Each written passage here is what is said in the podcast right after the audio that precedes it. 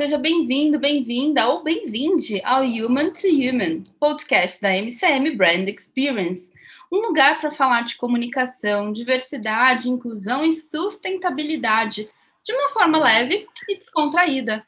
Um podcast feito de pessoas para pessoas.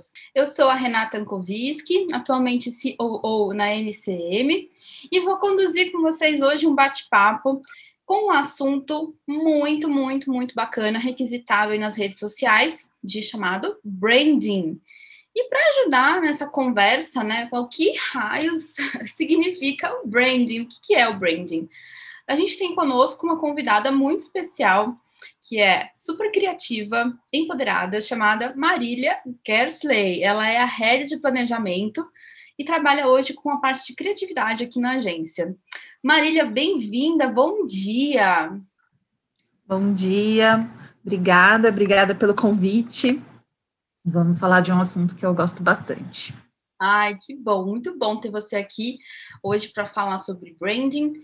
E aí, todo mundo quer saber, né? A gente fez a enquete para nossa audiência aí, quem está seguindo a gente no Instagram, no arroba MCM Brand Experience, perguntando o que é branding, como é definido, né? Para a gente começar a entender o que, que significa essa palavra em inglês tão usada no português. Bom, branding vem de brand, que é marca, né? É, Para começar.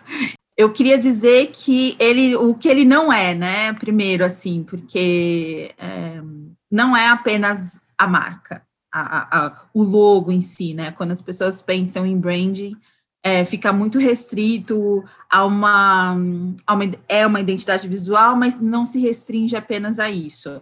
O branding faz parte de uma construção, né? O branding faz parte de uma construção que a gente junta a estratégia, é, a gente junta é, execução, a gente faz com que a marca apareça. Então, é, uma, é um conjunto de ações em que se define uma estratégia, e essa estratégia vira realidade para falar da marca. Então, e isso pode incluir o logo, isso pode incluir é, materiais, então, um site, é, mas pode incluir também, por exemplo, um texto. É, a, a, marca se identifica por muitas coisas. É uma identificação. Quando você define uh, o branding, você está colocando a cara de um negócio, uma pessoa, você mesmo. É, o branding pode envolver muitas coisas, e o branding é, não é só logo, como eu falei, ele é um pouco além disso. Então, quando a gente vai construir um branding, a gente coloca muita coisa envolvida. É, por exemplo, o tom da voz, então, como você fala com o seu público, como você se descreve, quais suas cores, quais são suas cores, é, então, ele envolve muita coisa é, para fazer a marca se identificar com seu público-alvo. Então, a gente tem estudo para isso, a gente tem bastante estudo, na verdade, acho que é muito mais estudo, e depois é, todo o trabalho de execução. Então, branding é uma forma da gente juntar a, a parte estratégica de uma marca uh, e fazer com que ela vire realidade visual ou textual ou, enfim, qualquer coisa que faça ela se comunicar. O brand é uma comunicação, é uma forma de comunicar da marca.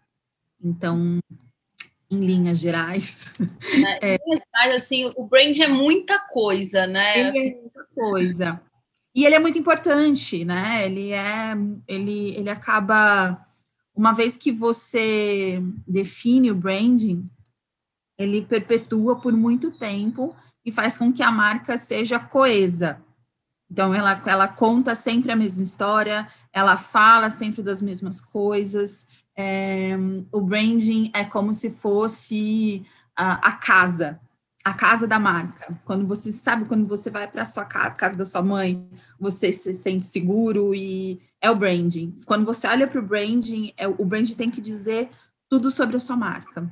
Hum muita coisa para construir dentro do branding, né? Assim, o que ele não é de fato, uma, ele não é uma coisinha pequena, a gente já sabe disso, né? Muito claramente. Não. Envolve aí muito trabalho, muito estudo, é, e realmente aí entendendo um pouquinho, né, dessa construção, o que envolve, né, e quem são as pessoas mais adequadas para trabalhar no brand de uma marca? O que, que deve ser estudado, analisado para a gente tomar essas decisões, né? Porque como você trouxe é, para essa clareza da construção do que representa o branding, como a casinha da marca, amei essa expressão, gente, maravilhosa.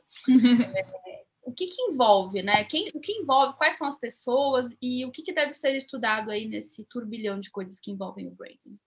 É, a, bom, as pessoas que, que estão aí na construção desse branding é o marketing, né? O marketing como é, o, o, o cliente, né? Ele que vai fazer essa, vai entregar a necessidade é, e construir e levar informação, ah, pensando aí num fluxo de, de né, desejo e construção, Uh, e aí você tem dentro de uma agência ou próprio marketing desenvolvendo isso. É, e, e, e, aí, muito provavelmente, é um planejamento voltado para brand, branding, que vai estudar o mercado, então, analisa é, concorrente, analisa público-alvo, define qual é o público-alvo, é, é, analisa o que tem aí de informação é, de benchmarking, né? Que é quando você quer se aproximar, você olha uma marca e fala assim, eu eu tô naquele mesmo caminho dela, vamos, vamos tentar entender como ela fala com as pessoas, como ela coloca as suas cores, qual é o logo, qual é a, a, a voz que ela está usando. É, análise de tendências, né? Porque se você tem um produto, o produto também é, é vem de um histórico de mercado, então você precisa analisar o mercado que ele está inserido, o que ele vai ser futuramente, porque a tendência também te diz o que ele pode ser no futuro, e aí você constrói a marca pensando no futuro, porque ela precisa ser perene. É, e aí, pensando em pessoas que estão envolvidas, a gente tem a área de criação, então você tem, você vai ter um, uma, um diretor de arte desenhando é, toda a parte visual, e um redator desenhando a parte textual, que é quando a gente fala de persona, quando a gente fala de tom de voz, que a gente, é quando a gente dá uh, um guide, então o guide precisa descrever a marca, precisa dizer como que ela vai falar com as pessoas. É isso, tem muito mais coisa envolvida, mas é, em linhas gerais, é, é, mais ou menos isso que está envolvido na construção. Claro que se eu for pensar numa estrutura de agência, você tem um atendimento que precisa também entender uh, o que a gente está entregando e o que o cliente está pedindo. Então, também tem outras Toda pessoas. essa equipe, né, assim, para é. poder é construção, né? Quando a gente vê assim, a gente recebe uma proposta de branding lá na agência, a gente fala, putz, meu, beleza, qual vai ser a configuração do time? Quem vai fazer parte disso, né? E como você trouxe aí a questão da dupla criativa, né? Quem é a dupla criativa, né? Para poder fazer isso acontecer, os estudos feitos por planejamento, né? A tradução do atendimento aí da, da necessidade do cliente, é, é bastante informação que no final tem que sair, né? O, o, a simplicidade é o mais alto grau de sofisticação, né? exatamente, e é isso mesmo. E é um trabalho, e é o que eu falo de todo trabalho criativo. Ele é 99% de suor, porque né? é, é o de esforço. Ele é 99% disso, porque ou ele é um trabalho muito analítico, né, em que você precisa se esforçar, e ali ele é um esforço de pensamento, e depois é um trabalho muito duro de é, tentativa e erro, então você fica testando toda hora, é, a chegar numa, num resultado que às vezes é muito simples. Então, às vezes é, é. um, é um traço, é, um, é uma cor que vai se identificar, e é isso, né? A, a, a simplicidade da solução do problema, às vezes está ali, a gente passa horas para chegar porque é isso, né? Todo o fluxo de construção. É, você falou agora desse fluxo todo e, e, me fez lembrar uma vez de uma reunião com um cliente que ele falava assim: Ah, eu acho o máximo aquela tela branca e o Google no meio, né? Assim, tipo, é, é, é a essência da simplicidade, se a gente for analisar, Sim. né? Mas o trabalho que existe para ter aquela tela branca com uma única linha que funcione para você digitar né, qualquer coisa ali encontrar, é, é todo um, um, um background, né, um, um trabalho de, de bastidor que muitas vezes, e certamente ainda bem que o cliente não entende, porque faz parte né, da nossa construção, né? Fazer Sim. com que toda essa, essa pesquisa, o desenvolvimento do trabalho criativo tenha um resultado né, visivelmente aí encantador, né, para realmente satisfazer os clientes. E aí, quando a gente tem essa, essa, esse, essa saída de processo, né, criativo, a inspiração, o estudo, a tendência, a gente faz um monte de coisa. E aí o cliente aprovou, poxa, que legal. Como que a gente monitora, né, que está sendo bem feito esse trabalho de branding com o cliente, assim? Como que a gente tem essa, essa, essa medição? É possível isso fazer, não é? O que, que você acha que, é, né, o que, que você vê no, na questão de branding para monitorar se um trabalho de branding está sendo bem feito ou não, assim?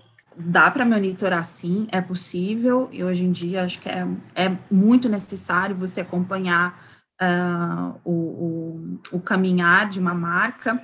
É, pela, pela resposta, assim, você pode fazer pesquisas, né, de, de, de aceitação, você consegue, então, quando você coloca na mídia, ou quando você é, coloca isso para rodar, é, é, muito importante entender o feedback do seu cliente. Então, se é uma marca de, de um produto em si, você consegue monitorar pelo retorno financeiro que ela te dá. Se ela vai conseguir atingir o público-alvo, uh, você pode fazer pesquisas durante a, a execução, aí durante a campanha, é, e você monitorar, ver se o seu público está aceitando, ver se o que você está falando está chegando nessas pessoas, é, através da, da, venda, através da, da, enfim, do retorno hoje em dia digital, né? Hoje em dia o digital consegue te dar uma resposta muito mais rápida do, do que está acontecendo.